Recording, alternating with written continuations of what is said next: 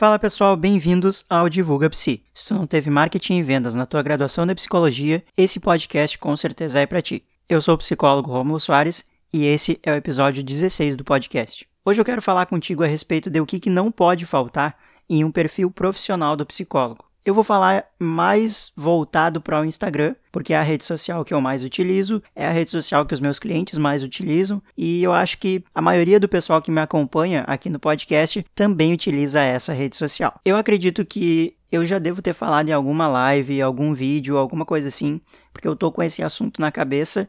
Agora que eu comecei a falar, eu fiquei lembrando. Mas eu vou retomar aqui para vocês. Nós temos alguns tipos de perfis que a gente pode utilizar no Instagram, que a gente pode criar a nossa conta lá no Instagram. E, e o que, que eu vou recomendar para ti? Pensa no tipo de perfil que mais combina com a tua marca, que mais combina com o teu negócio, com o jeito que tu quer que as pessoas vejam o teu conteúdo e o profissional que tu é.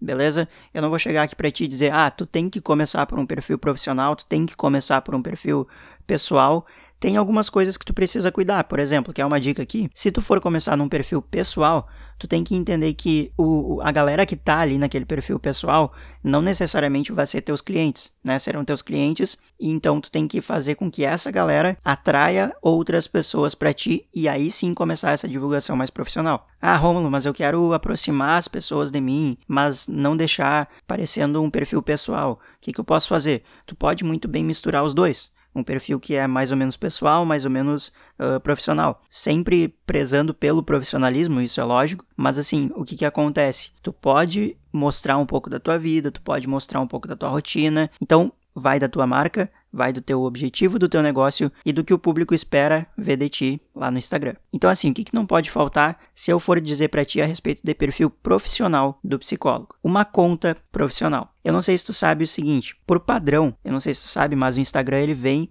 uh, com o perfil pessoal, tá?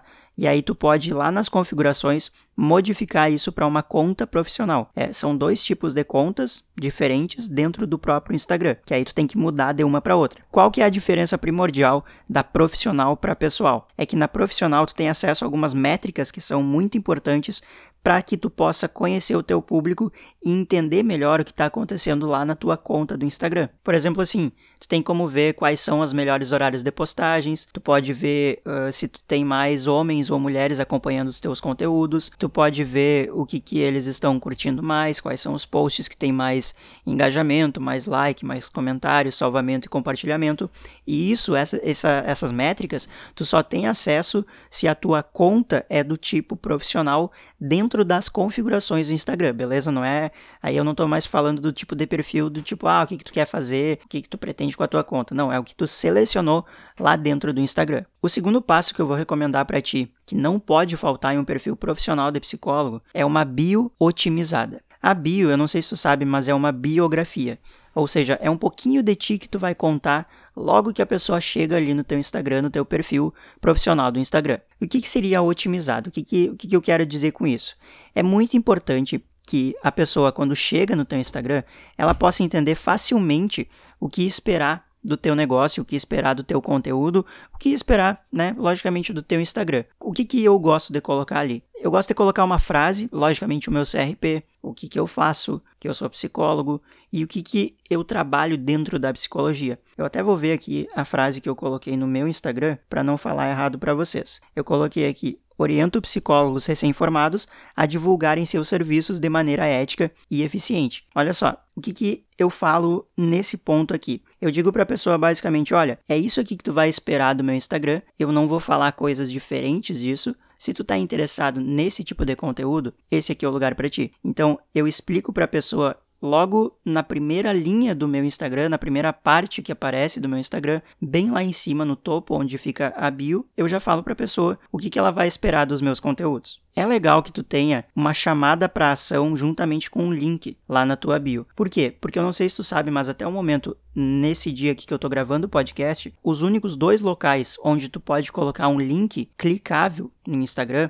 não que tu não possa colocar um link em outro lugar, mas que esse link a pessoa possa clicar, é um link na bio, um link caso tu faça um arrasta para cima ou um anúncio, ou talvez se tu vai mandar um link por mensagem para pessoa, que daí ela pode clicar no link que tu enviou para ela. Mas assim, ó, se tu coloca ali logo de cara um link para a pessoa clicar na tua bio, eu afirmo para ti que é o seguinte, a galera vai muito mais assim a prestar atenção do que se tu colocar no final de um post porque no final do post ela não vai conseguir clicar, ela não vai conseguir, ela vai ter que digitar em outro lugar, porque ela não consegue nem copiar o, o link que tu colocou ali. Então é muito bom que tu tenha uma chamada para ação direto na tua bio. Se tu não sabe o que é chamada para ação, eu posso resumir para ti basicamente como tu dá um direcionamento para a pessoa, do tipo clique aqui, eh, inscrições para tal coisa. E por falar em inscrições, eu vou fazer a jornada de divulgação ética e eficiente para psicólogos nos dias 7, 9 e 11 de setembro de 2020, no caso. Lá eu vou te mostrar desde o básico da divulgação até o momento em que tu começa a captar clientes através das redes sociais, sempre lembrando de maneira ética e de maneira a ter resultados no teu negócio de psicologia. Se tu tiver interessado, tu vai lá no meu Instagram,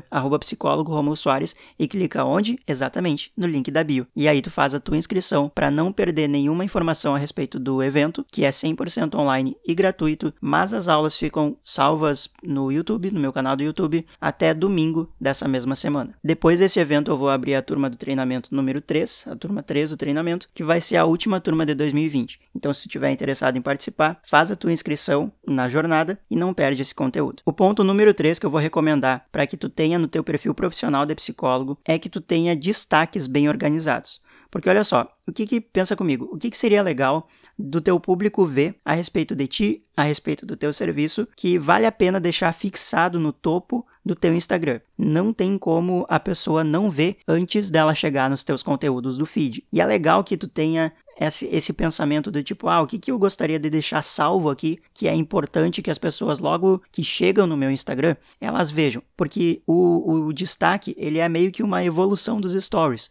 Nos stories, tu coloca um conteúdo e ele desaparece em 24 horas. Nos destaques, tu pode salvar um stories que tu postou e ele fica ali para sempre até tu excluir esses destaques. O ponto número 4 para o que não pode faltar em um perfil profissional de psicólogo é um feed condizente. Mas como assim? Olha só, lembra que eu falei para ti de colocar o que tu faz na bio? Não pode falar uma coisa na bio e colocar um conteúdo totalmente diferente no teu feed. Tu tem que fazer com que essas duas informações conversem, porque uh, tu fez a propaganda para a pessoa lá na bio, e aí tu vai falar sobre qualquer outra coisa no, no teu feed, a pessoa vai sair do teu Instagram e possivelmente ela nunca mais vai voltar. Então, coloca a informação na bio, cuidando para ver se é exatamente aquilo que tu coloca no teu feed do Instagram. Se os teus posts, se os teus conteúdos, sejam eles em vídeos ou fotos, se eles estão condizentes com aquilo que tu está falando na tua bio, que tu vai entregar para aquela pessoa quando ela baixar a página do teu Instagram. Eu acredito que esses quatro pontos aqui vão melhorar bastante a tua divulgação, principalmente falando do Instagram. Novamente, eu falei dessa rede social, porque é a rede social que eu mais utilizo, que os meus clientes mais utilizam. E também eu sei que a galera que me escuta aqui no podcast, a maioria deles vem ou do YouTube ou do Instagram. Se tu não me segue no Instagram, é psicólogo Soares. Peço que se tu tenha gostado, tu compartilhe o conteúdo, que eu tenho certeza que os teus colegas psicólogos vão gostar dessas informações. Eu vou ficando por aqui nesse episódio. Até semana que vem e falou!